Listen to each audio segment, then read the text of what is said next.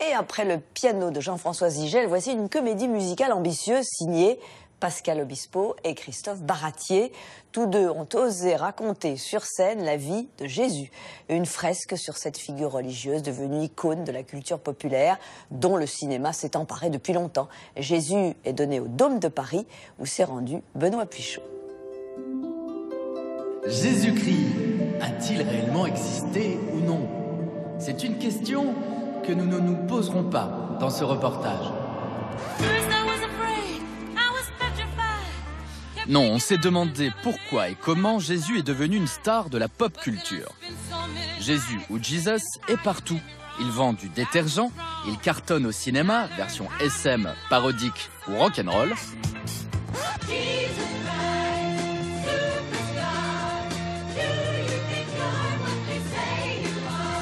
On lui a écrit à peu près un milliard de chansons.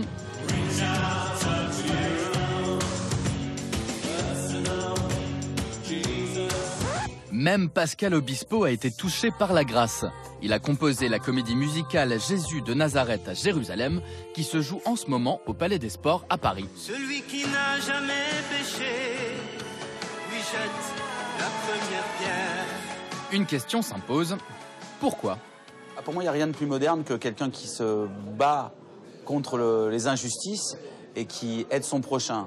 C'est un petit peu, je vais dire, le dénominateur commun de la majorité des, des gens. euh, Jésus euh, rentre dans ce cadre-là, pour moi. Jésus est moderne, on l'a d'ailleurs interviewé en exclusivité. Et il regrette que son image soit plus importante que son message. Le look, c'est pas le plus important dans ce rôle. Vous allez voir ce soir qu'il y a vraiment cette bascule entre Jésus l'homme et Jésus le divin.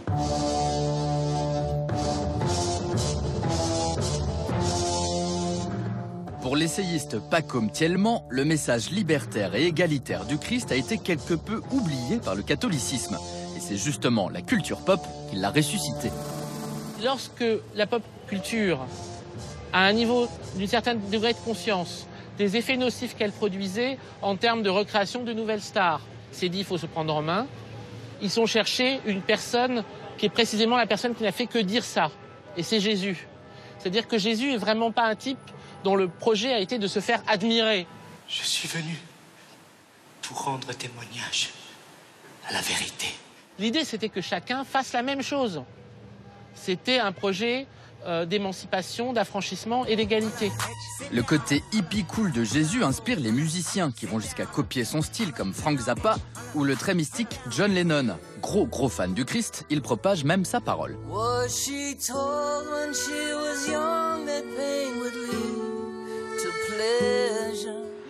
Toutes les critiques qu'on reçoit, on va essayer de les transformer en quelque chose de positif. Quitte à être harcelé, autant en profiter pour dire ce qu'on a à dire sur la paix et le reste. John Lennon partageait la même lumière que l'auteur de science-fiction Philippe Dick, qui imaginait Blade Runner. If only you could see what I've seen, what I've seen, what I've Ils ont été marqués par la découverte en 1945 de la bibliothèque de Nagamadi, une sorte de Bible alternative avec une nouvelle parole de Jésus encore plus émancipatrice, un éloge de la vulnérabilité qui inspire même les créateurs de séries télé.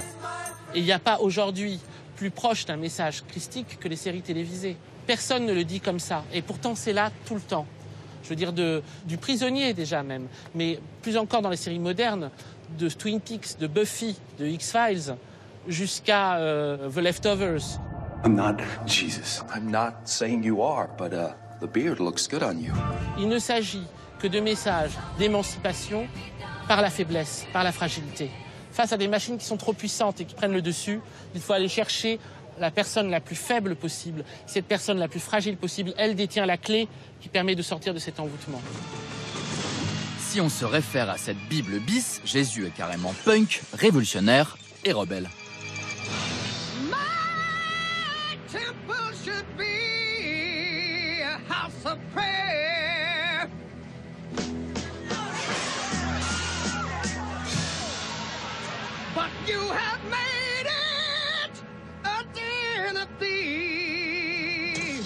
Made it a den of thieves. Tout façon, c'était un rebelle, euh, de toute façon, puisqu'à partir du moment où on se bat contre un système établi, on est forcément un rebelle par rapport à ce système.